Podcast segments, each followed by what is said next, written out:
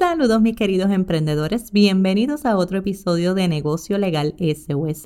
Soy la licenciada María López Colón y te ayudo a crear, crecer y proteger tu negocio. Ya sabes que como siempre me encuentro grabando este episodio desde los estudios de GW5. Si quieres más información de las cosas fabulosas que hacen, entra a su página web gwcinco.com. Soy la licenciada María López Colón y te ayudo a crear, crecer y proteger tu negocio. SOS. Estás escuchando Negocio Legal SOS, con paso seguro hacia tu visión.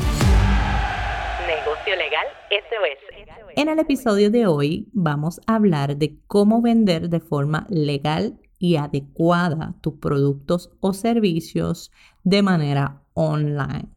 Antes de comenzar, hay algo que debes tener bien claro. No importa lo grande o pequeño que sea tu negocio, todos estamos igualmente obligados a cumplir con los requisitos que exigen las leyes y cuando realizas transacciones online existen leyes específicas que regulan dichas transacciones y te imponen ciertas obligaciones. Así que eso es lo primero para comenzar. Debes de comprender, sin intención de desanimarte, que tener un negocio online o un e-commerce es un asunto que se debe tomar con mucha seriedad y no a la ligera, y que siendo un negocio que además realiza transacciones sin limitaciones geográficas, requiere del cumplimiento de leyes específicas y el hecho de que desconozcas las mismas, ¿sabes qué? Que no te exime de cumplir con dichas obligaciones. Así que entender esto te facilita el siguiente paso. ¿Cuál es? Orientarte con un abogado, claro. Comenzar un negocio no es fácil. No debe creerse que no requiere inversión ni sacrificios. Así que si por ahí hay unos gurús que te están diciendo que esto es fácil, que lograrlo es, es, es, posible con el menor de los esfuerzos, sin romperte la cabeza, pues en realidad te están mintiendo. ¿Okay? No es con ánimo de desanimarte. La razón de tener éxito en un negocio es comprender el alcance, la responsabilidad, las obligaciones y qué es lo que tienes que hacer para que simplemente metas mano y lo hagas. ¿Ok? Así que comenzar un negocio no, no es una cuestión, una tarea de, de, darle un botón y ya está. En, en, online a veces hay personas que piensan que eso es crear una cuenta en Facebook y empezamos. O en Shopify y comenzamos. Claro que se puede hacer así pero eso no implica que estás en riesgo, que puedes estar incumpliendo, que pudieran darte multas que provoquen el cierre de tu negocio al final y al cabo, así que no lo hagas de esa manera, siempre oriéntate y hazlo de la manera correcta porque es que es tu negocio y tú has empezado un negocio con la intención y probablemente con mucha ilusión en tu corazón porque quieres lograr unas metas. Y tus metas son importantes, por lo tanto tienen que estar claras, protegidas y realizadas de forma correcta. Así que aquí te van algunas de las obligaciones con las que debes de cumplir en tu e-commerce. Ya sabes que tienes que sacar lápiz y papel porque yo voy a comenzar. Número uno. Yo creo que ya con varios de los episodios que hemos dado aquí te tiene que quedar claro que tú tienes la obligación de tener licencias y permisos. No importa si tu negocio está físico, si tiene presencia física o no, si todo es online, de todas formas, los negocios en Puerto Rico tienen que tener permisos por el mero hecho de operar. Así que todo negocio que opera aquí en Puerto Rico tiene que poseer permisos y licencia. Algunos de esos permisos son la licencia sanitaria, la de bombero, el permiso de uso, la certificación de exclusión categórica, la patente y el registro de comerciante. O sea, ten presente eso. Número dos, no anuncios engañosos. DACO es la agencia encargada de proteger al consumidor en la esfera nacional. Ya yo te mencioné en el episodio anterior un poco sobre los aspectos legales de tu e-commerce. Así que en este caso te estoy hablando y te hablé también de los anuncios engañosos. Pues aquí te estoy hablando que esa es una de tus obligaciones, saberlo que un negocio tiene que llevar a cabo una práctica que sea legal, que sea transparente y que no puede indicar o llevar a error a tus consumidores, a tus clientes. no puede realizar actos o publicar información o anuncios que sean engañosos. Por tanto, cuando tú publicas información, asegúrate que la misma es real y que no estás engañando a tus clientes porque te vas a meter en problemas. Número 3. Protección de data.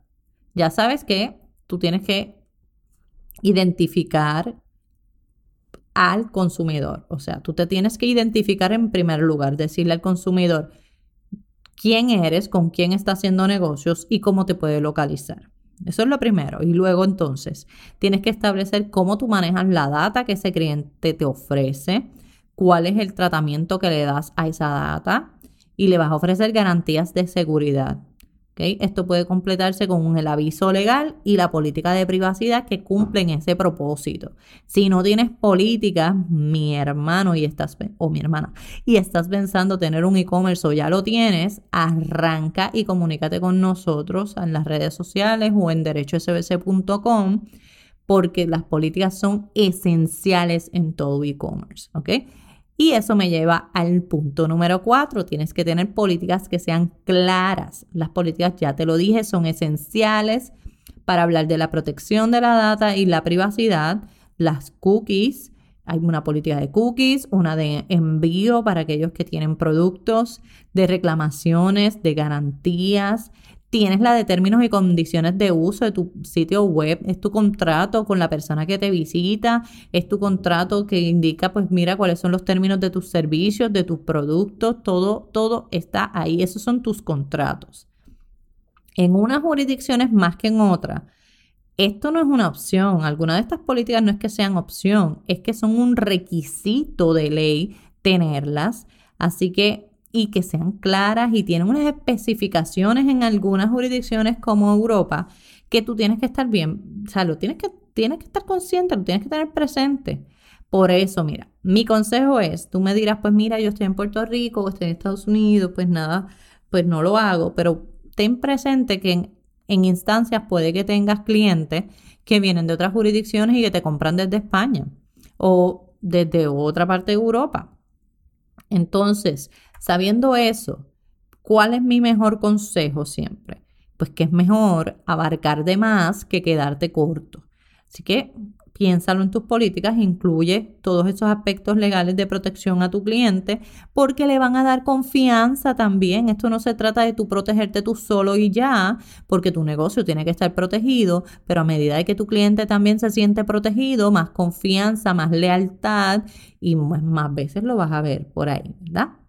Así que ya quedas advertido, sabes cuál es mi consejo, sabes que el aviso de cookie tiene que estar claro también en tu página, tiene que haber una advertencia, ¿verdad? De manera que el cliente cuando entra a tu página tiene que ver que existe una política de cookies que puede acceder, que puede rechazar ciertos cookies y que tiene un enlace para llevarlo directamente ahí, ¿ok? Todas las políticas deben de estar en la parte inferior de tu sitio web de forma tal que sea fácil acceder a las mismas y que permanezca allí un botoncito donde pueda ir a tus políticas, términos, términos de condiciones, aviso legal, políticas, las que sean, que queden de forma clara. Número 5, contratación clara. O sea, en esos términos y condiciones y en cualquier documento que tú puedas, dependiendo del tipo de servicios que tú das o productos, pues puede que generes otros tipos de contrato. Lo importante es que todos los detalles relacionados a ese producto, a ese servicio, a esa compra, deben constar expresamente y no debe omitirse ninguna información que sea importante. Dicha información tiene que estar disponible antes de que el consumidor finalice la compra. No es que eso lo vas a decir después. Tiene que estar consciente el comprador, el consumidor, de con qué es que se está enfrentando, cuáles son, cuáles son las cláusulas de ese contrato. Se tienen que detallar de forma clara, precisa, por ejemplo, los costos, los gastos de envío si es que los hay, qué obligaciones tiene cada parte, si es que, ¿verdad? Hay unas obligaciones específicas, siempre hay obligaciones, aunque sea uno pagar y el otro entregar, siempre hay obligaciones la descripción del producto es sumamente importante o el servicio, formas de pago, plazos de entrega, medios de entrega, garantías, devoluciones y otros muchos detalles que son importantes y que los puedes incluir en esa contratación, en esas políticas de forma clara.